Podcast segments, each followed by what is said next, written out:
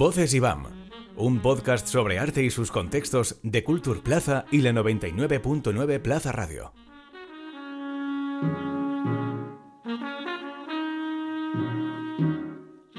Este episodio de Voces IBAM es un poco diferente. Hace unos días el IBAM lanzó una convocatoria para que enviarais todas vuestras dudas sobre el centro. Así que Voces IBAM abandona por primera vez el estudio de radio y nos colamos en las bambalinas del museo para contestar a todas vuestras preguntas. Comienza así el cuestionario Todo lo que siempre quisiste saber sobre el IBAM y no te habías atrevido a preguntar hasta ahora. ¿Me acompañáis?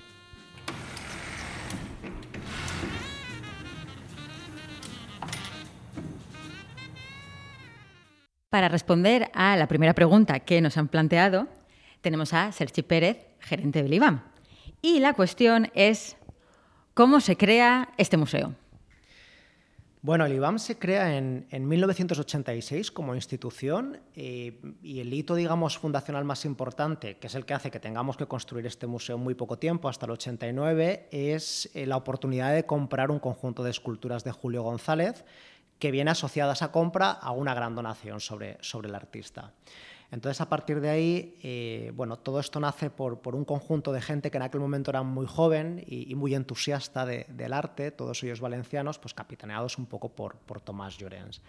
Eh, construimos el, museo, lo que es el edificio en el que estamos, en, tres años y a partir de ahí empiezan un poco, digamos, las buenas noticias. ¿no? Pues eh, está la donación y compra también de los fondos de Pinazo, donde la familia se involucra un montón y todas esas grandes compras que hacemos al principio de la institución que nos posicionan hoy en día como la segunda colección de arte moderno y contemporáneo más importante del Estado. Tenemos otra pregunta para Sergi Pérez y en este caso se trata de si el IBAM es accesible para gente en silla de ruedas. Bueno, el IBAM no solo es accesible para gente en silla de ruedas, sino que uno de los trabajos, digamos, más intensos que hemos hecho en los últimos años es convertir el IBAM en un espacio eh, confortable y accesible para todas las personas con necesidades especiales. Eh, el reto que tenemos hoy en día las instituciones culturales como el IBAM es convertir nuestros espacios accesibles desde el punto de vista universal, no solo desde el punto de vista físico.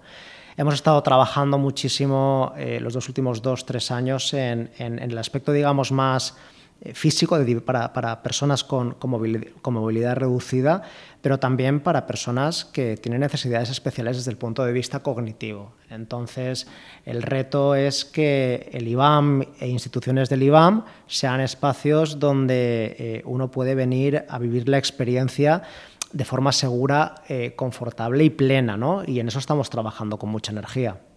Para nuestra siguiente pregunta tenemos a Irene Yasser, técnica de educación y programas culturales. Y la pregunta que tenemos para ti es si hay actividades para jóvenes y adolescentes en el IBAM. Bueno, pues muchas gracias. La verdad es que sí, claro que tenemos actividades para jóvenes y adolescentes. La verdad es que siempre tenemos, digamos, actividades dedicadas a lo que es público de secundaria, ¿no? En horario escolar, pero este año justamente ponemos en marcha un proyecto para jóvenes y adolescentes de 14 a 17 años que se llama Pump the Beat, que lo hacemos con el colectivo Club Mutante para activar las, la, la relación entre el museo y las danzas urbanas, de manera que vamos a conformar un grupo de unos, bueno, entre 14 y 17 chavales y chavalas, ¿no? Que van a habitar el museo desde el mes de octubre hasta el mes de, hasta el mes de abril durante prácticamente semanas y semanas, no. Así que a partir del 26 de octubre vamos a tener este proyecto en marcha. Irene, tenemos otra pregunta para ti. En este caso es si hay visitas guiadas en el IBAM en lengua de signos. Pues sí, la verdad es que sí que tenemos visitas para personas sordas y visitas signadas. Las hacemos todo, bueno, nosotros hacemos visitas comentadas los fines de semana, entonces todos los domingos, el último domingo de cada, de cada mes, la visita habitual siempre sale con una traducción eh, en lengua de signos. Además, tenemos ahora dentro de la línea de accesibilidad, hemos puesto en marcha que todas las exposiciones del IBAM tienen lo que, bueno, un, texto de mediación en lectura fácil para que cualquier persona pueda entenderlo. Y además, para personas sordas también tenemos online un proyecto que se llama Signem, la colección del IBAM, que son unas cápsulas muy cortitas eh, sobre piezas de la colección del IBAM signadas eh, para que se puedan entender perfectamente para todas las personas con dificultades de audición. Estamos en la sala Julio González para hablar con Sandra Moros, conservadora del IBAM. Y la pregunta que tenemos para ti es cuántas obras tiene la colección del IBAM y qué tipo de, trabajos se encuentran aquí. Eh, pues bueno, el IBAM tiene alrededor de unas 14.000 obras en su colección. Eh, si pensamos en, las obras que forman parte de la colección, por un lado podríamos hablar de la cronología que tienen estas piezas eh, y tenemos obras, las más antiguas, tenemos fotografías de Fox Talbot o de Charles Clifford o de Nadar, que son de mediados del, siglo XIX, y luego ya a partir de 1860, finales de los 60, ya empiezan a llegar las obras de Pinazo, ¿no? que es como una de las bases del IBAM. Empezamos ahí, pero bueno, continuamos hasta la actualidad. Es una colección que empieza ahí, pero que continúa hasta la actualidad y eh, hay que tener en cuenta eh, que es un museo, siendo el, primer museo de arte moderno y contemporáneo, contemporáneo del Estado español, es un museo tardío, ¿no? Se, inaugura en 1989, pero tenemos museos de arte moderno como el MoMA, que surge en Estados Unidos en, los años 30, en finales de los 20-30, o el Pompidou en, los 70. ¿no? Aquí estamos hablando ya de otra historia que tiene el país y el primer museo tardío que necesita construir también una historia propia, ¿no? una historiografía. ¿no? Entonces, dentro de, esas obras de, que forman la colección del IBAM y que se empiezan a adquirir a partir del año 84, 85 más o menos, tenemos pues, bueno, desde un concepto de, pintura dentro, más clásico, que está sobre todo muy bien representado por el informalismo español, por, por el pop art. Luego tenemos una gran colección de fotografía, creo que el IBAM fue uno de los museos precursores en adquirir fotografía. Una fotografía, obviamente, que tenemos fotografía de muchos tipos, podríamos denominar, una fotografía más clásica con una base muy importante de, piezas de Gabriel Cualladó, fotógrafo valenciano, Premio Nacional de Fotografía, eh, pero luego tenemos otro tipo de, fotografías mucho más experimentales que empiezan con las vanguardias, que también tenemos una parte de la colección muy potente en, obras de, las vanguardias, y luego ya una fotografía mucho más contemporánea, como, como va cambiando. Es importante la colección de fotografía de Iván porque se ve cómo cambia el concepto de fotografía. Pero además tenemos bueno, instalaciones, como por ejemplo la instalación magnífica de, James Tarrell, que, envuelve al espectador ¿no? y, que, realmente juega con el espacio. Eh, tenemos también, obviamente, esculturas, o sea, no podemos olvidarnos que una de las piezas fundacionales del IBAM, estamos en el IBAM Centre Julio González, hoy es eh, Julio González, ¿no? uno de los precursores de, de, la, de la, escultura eh, moderna. Tenemos otra pregunta para ti, Sandra, y es, ¿Cuál es el procedimiento para exponer una obra en el IBAM? Es decir, todas estas piezas que estamos viendo aquí, ¿cómo han llegado? ¿Cómo ha sido ese proceso para exponerlas? Bueno, pues eh, a ver, el, IBAM tiene una, programación de exposiciones eh, que está marcada por, por, la dirección del IBAM, es quien decide, digamos, qué líneas hay que seguir y, se materializan. Una de las maneras de materializar esas líneas es realizar exposiciones. Por un lado, podríamos decir que están las, exposiciones de la colección, eh, en las cuales, bueno, tenemos una parte permanente que es Pinazo y Julio González, que como ya he comentado anteriormente son claves y son mm, las piedras fundacionales del IBAM, pero por otro lado, hay eh, nuevas presentaciones de la colección. Creo que es necesario, el equipo de conservación hace un trabajo de investigación sobre la, sobre la colección, que no es un trabajo tan visible en el del museo, pero que se hace día a día y que es necesario porque la colección hay que llevarla a la contemporaneidad. Entonces, se trabajan pues, en exposiciones que son nuevas presentaciones de la colección. Y luego, además de eso, tenemos las exposiciones temporales. Eh, la mayoría de los casos, ¿no? como exposiciones que se inauguran la semana que viene, son exposiciones con obras que vienen de otros lugares, que son préstamos, y ahí podemos encontrar hay mucho tipo de, exposiciones, eh, pues exposiciones de, un único artista, exposiciones de tesis, grandes retrospectivas. Hay muchos tipos de exposiciones, eh, proyectos específicos, ¿no? que tú eh, trabajas con uno o un artista para realizar un proyecto específico a partir también de, su línea de trabajo. Y, bueno, y luego también es importante añadir que, las, exposiciones eh, suelen ser de producción propia, pero también hay exposiciones que trabajamos en colaboración con otros centros a nivel nacional e internacional, ¿no? y son, coproducciones que, como hemos tenido este año, la exposición de Nabo que, que se clausuró hace unas semanas. Y esto nos enlaza con otra de las preguntas que teníamos pendientes, que es si alguien desea exponer en el IBAM, ¿qué tiene que hacer? Pues es muy sencillo, puede ponerse en contacto con, el museo a través de la dirección de email ibam.es, eh, mandar un proyecto y, ese proyecto es, valorado y es eh, revisado por, por, el equipo del IBAM para, ver su, su, viabilidad y si encaja dentro de las líneas de programación. Escuchantes de Voces IBAM, ya sabéis, espero que hayáis tomado nota. Para seguir resolviendo las dudas de nuestros oyentes, nos hemos infiltrado en uno de los espacios más mágicos del IBAM, que es el Departamento de Restauración, y a quien hemos engañado para que venga a contestarnos a nuestras preguntas. A Maite Martínez, una buena persona, que se entrega aquí a la cultura y a las preguntas que me hagáis. ¿Qué queréis saber? Bueno, lo primero sería, ¿cuál es tu labor en este, en este departamento? Bueno, mi labor es dirigir el departamento de restauración y el departamento de restauración, todos los técnicos y todos los prácticos y gente que viene a colaborar con nosotros, incluidas las empresas, pues atender una colección que tiene casi 15.000 obras y luego todas las temporales que organizamos, las exposiciones que se disfrutan en estas salas y en otros espacios. Y la pregunta que nos ha llegado de, los oyentes de Voces IBAM y los seguidores del IBAM en redes es cuáles son los criterios a la hora de restaurar una obra o de intervenir en una obra? Bueno, los criterios eh, son siempre respetar el objeto, ¿no? el objeto que es la creación artística de una persona o un grupo de artistas. Hay algunas diferencias cuando intervienes arte contemporáneo respecto a lo que es intervenir arte clásico. Entre otras cosas, que el artista puede estar vivo y tiene que opinar porque está protegido por la propiedad intelectual y hay que respetar su criterio. No es dueño del objeto, el objeto se debe conservar, pero él tiene una opinión que hasta donde se pueda se debe respetar. ¿no? Entonces hay que realizar entrevistas a artistas, es un factor que determina qué tipo de intervención se hace, si es necesario. Ayer mismo tuvimos la visita de un artista para consultar cuestiones técnicas sobre el trabajo que queríamos hacer en una de sus obras.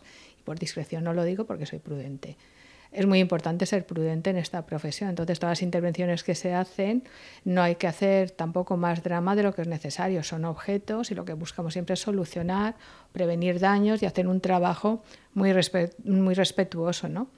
Eh, los materiales y los criterios que se utilizan siempre son lo más estables, garantizando la estabilidad de la pieza, la permanencia en el tiempo, documentando los procesos de forma previa con analíticas o posteriormente con el proceso de intervención que también se publica en revistas especializadas para que se sepa que hemos decidido hacer una cosa otra, o con otra.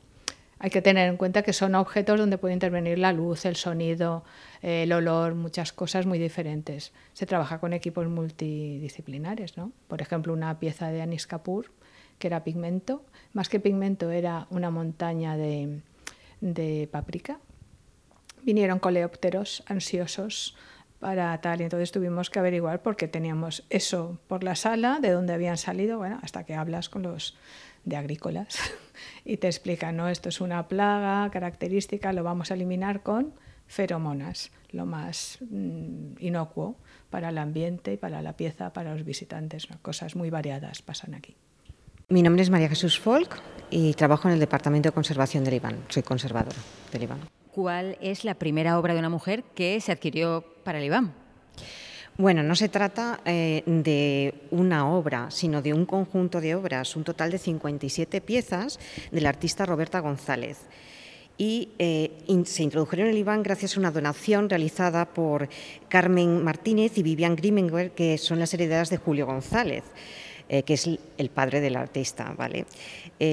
pues ella nació en 1909 y vivió siempre rodeada de artistas, primero de de los amigos y colaboradores de su padre, como Picasso, Torres García o Brancusi, y después del propio círculo que conformaron eh, ella y su marido Hans Hartung.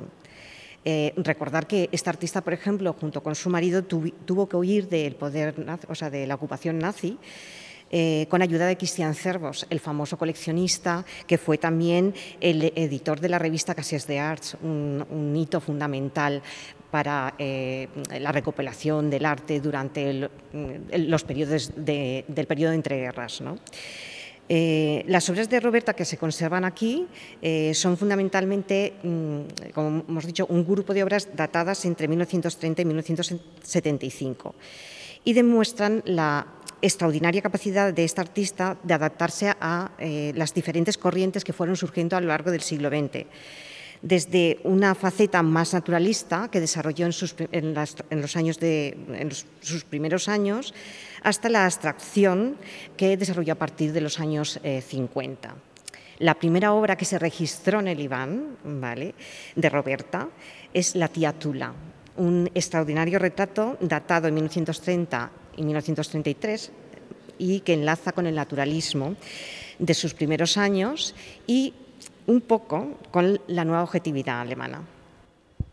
Y nos ha llegado otra pregunta que también enlaza con el universo Mujeres IBAM, que es ¿cuántas obras en la actualidad hay de mujeres en el IBAM?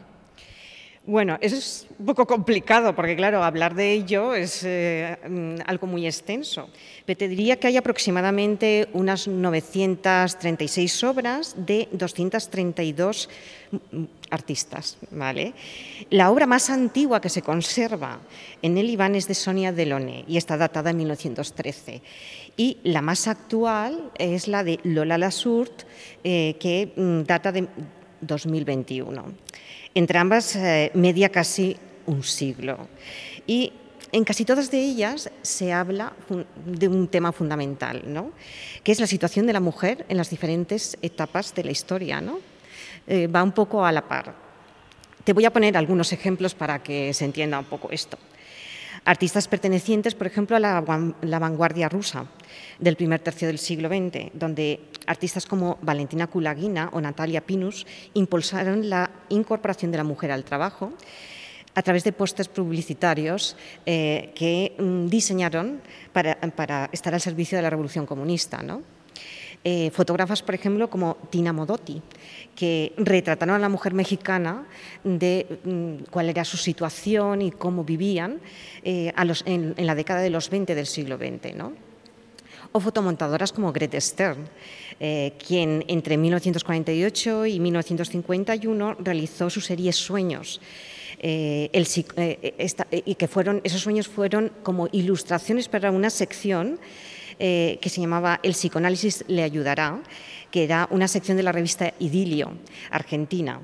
Eh, en los que realizó, para las que realizó una serie de fotomontajes de carácter surrealista, en los que con gran sagacidad y humor expresó su disconformidad con la sociedad patriarcal de, eh, siglo, de, mediados del siglo XX. ¿no?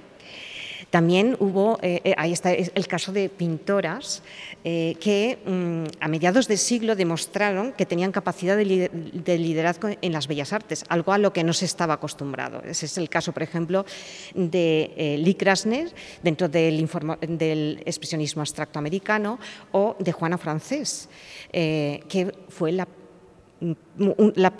la, única mujer del grupo El Paso, por ejemplo, el gran famoso informalista. ¿no? Por otra parte, también tenemos artistas valencianas como Ángela eh, García o eh, Isabel Oliver, eh, o también performances como Esther Ferrer, que desde sus respectivos campos lucharon contra los estereotipos femeninos todavía vigentes en la España de mm, finales de los años, mm, por así decirlo, de la dictadura y principios de la transición. ¿no? Eh, también hay escultoras como Ángeles eh, Marcos, Susana Solano, que introdujeron nuevos materiales en sus obras conceptuales. Y por último, quisiera señalar que en los últimos siete, años se ha hecho un gran esfuerzo por adquirir o incorporar obras eh, realizadas por mujeres en la colección del IBAL. En total paridad con, la adquisición de obras de artistas, de sus compañeros o colegas masculinos. Eh, sobre todo se ha hecho especial hincapié en que eh, esas, eh, esas, artistas rompan barreras geográficas ¿vale? y dándole gran importancia al discurso de crítica política y análisis social. Con nombres como Mona Hatoum, Marta Rosler, Eugenia Bacéis, Ito Barrada o Anel Meseller. Y por último, que este año se ha iniciado una línea de investigación de la que se va a adquirir obras este año, ¿vale? Eh, en las que estamos eh, eh, esto, incorporando piezas textiles. Es un medio muy poco representado en la colección del IBAN y que, al que queremos darle importancia. Quisiera añadir que actualmente en el IBAN podemos ver una exposición de Carmen Calvo, Carmen, Carmen Calvo tiene mucha importancia para el IBAN porque eh, fue la segunda mujer de la que se adquirió obra en el IBAN y ahora ha sido Premio Julio González 2022 eh, y eh, tiene una exposición actualmente en la Galería 1 que podéis eh, visitar eh, para introduciros un poco en su obra. Nos hemos venido a la biblioteca del IBAM para resolver vuestras dudas sobre la biblioteca de, del IBAM. Y para ello tenemos a Eloisa García, responsable de la biblioteca y del Centro de Documentación del IBAM. Y la cuestión que nos están preguntando es si cualquier persona puede entrar en la biblioteca del IBAM. Pues evidentemente que sí, es una biblioteca que está, tiene el acceso libre y gratuito para todas aquellas personas que puedan tener, estar interesadas en cualquier aspecto del arte contemporáneo, de, de la creación artística contemporánea. Tenemos un fondo especializado en arte moderno y contemporáneo. En estos momentos la colección está alrededor de los 54.000 volúmenes, a los que hay que añadir pues, los miles de documentos que integran los diferentes diferentes archivos de, artistas que tenemos. Pues eh, hay que destacar, por ejemplo, el archivo de Julio González o el depósito de la Biblioteca y Archivo de Josep Renau. Eh, al final lo que tenemos eh, es una biblioteca eh, de, bueno, pues que con un gran fondo, un fondo muy rico en, cualquier producción de arte contemporáneo, en cualquier soporte. Tenemos libros de artista, tenemos fotolibros, una, una muy buena colección de, de fotografía. Y bueno, pues eh, eh, todo evidentemente que está abierto al público y a que venga todo el mundo a, consultarlo. Eh, también hay una parte del fondo que se puede prestar y bueno, para ello, para poder beneficiarse del servicio de préstamo, necesitarán un carné específico, que es el carné de la biblioteca del IBAM. Nos hemos colado en el montaje de la exposición Lejos del Vacío, Cero y el arte de posguerra. ¿Y con quién estamos? Pues soy Cristina Mulinas, la jefa del Departamento de Registro. Y tenemos una pregunta para ti, que es, bueno, ¿cómo se organiza el montaje de una exposición pues como esta en la que estamos? Perfecto, pues nada, lo primero que tenemos que hacer es transportar las obras, que es mi departamento es el que se encarga de ello. Entonces, con muchos meses de antelación, eh, montamos un concurso para designar una empresa de transportes y una vez llegado el momento se hace un, un cronograma en el cual se decide cuáles son las fechas más adecuadas para la llegada de las obras y a partir de ahí pues empieza la acción. Eh, van llegando los camiones, van llegando las obras, las subimos a la sala y nos dedicamos a abrir las cajas una por una para ir distribuyéndolas en la sala y hacer los informes de condición para ver que todo ha llegado correctamente y que no tenemos ninguna sorpresa. Y después el departamento de montaje, del cual depende también del de registro, se dedica a instalar las obras mmm, colgándolas en las paredes o montando las estructuras que sean necesarias para llegar al, al, al montaje definitivo y que se pueda inaugurar. Esa es la explicación. Y de ahí ya, como has dicho, a la inauguración. De ahí vamos a la inauguración, hay muchos detalles que hay que supervisar mm, y hay muchos departamentos implicados porque en este caso, en esta exposición, hay muchas obras eh, que se mueven, eh, que necesitan iluminación especial, que necesitan enchufes porque tienen un movimiento. Eh, luego también está toda la parte de información para el público, de cartelas, de, en fin, ya detalles que, que tienen que ir acabándose en, en los días previos a la inauguración. Nos hemos colado en el montaje de la exposición Lejos del Vacío, Cero y el arte de posguerra. ¿Y con quién estamos? Pues soy Cristina Mulinas, la jefa del Departamento de Registro.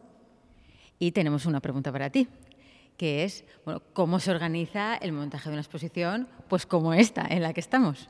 Perfecto, pues nada, lo primero que tenemos que hacer es transportar las obras, que es mi departamento es el que se encarga de ello. Entonces, con muchos meses de antelación, eh, montamos un concurso para designar una empresa de transportes y una vez llegado el momento se hace un, un cronograma en el cual se decide cuáles son las fechas más adecuadas para la llegada de las obras y a partir de ahí pues empieza la acción. eh, van llegando los camiones, van llegando las obras, las subimos a la sala y nos dedicamos a abrir las cajas una por una para ir distribuyéndolas en la sala y hacer los informes de condición para ver que todo ha llegado correctamente y que no tenemos ninguna sorpresa. Y después el departamento de montaje, del cual depende también del de registro, se dedica a instalar las obras mm, colgándolas en las paredes o montando las estructuras que sean necesarias para llegar al, al montaje definitivo y que se pueda inaugurar. Esa es la explicación. Y de ahí ya, como has dicho, a la inauguración. De ahí vamos a la inauguración, hay muchos detalles que hay que supervisar mm, y hay muchos departamentos implicados porque en este caso, en esta exposición, hay muchas obras eh, que se mueven, eh, que necesitan iluminación especial, que necesitan enchufes porque tienen un movimiento. Eh, luego también está toda la parte de información para el público, de cartelas, de, en fin, ya detalles que, que tienen que ir acabándose en, los días previos a la inauguración. Y teníamos una última pregunta pendiente. ¿Cuál será la programación del IBAM en 2023? De momento, este es un asunto de alto secreto y no podemos hacer spoiler. Pero os prometemos un episodio de Voces IBAM al respecto. Muchísimas gracias por todas vuestras dudas y preguntas y nos vemos en el siguiente capítulo.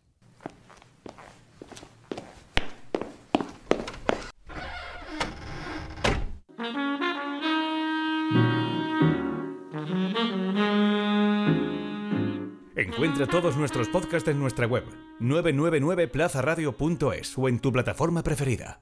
99.9 Plaza Radio, la voz de Valencia.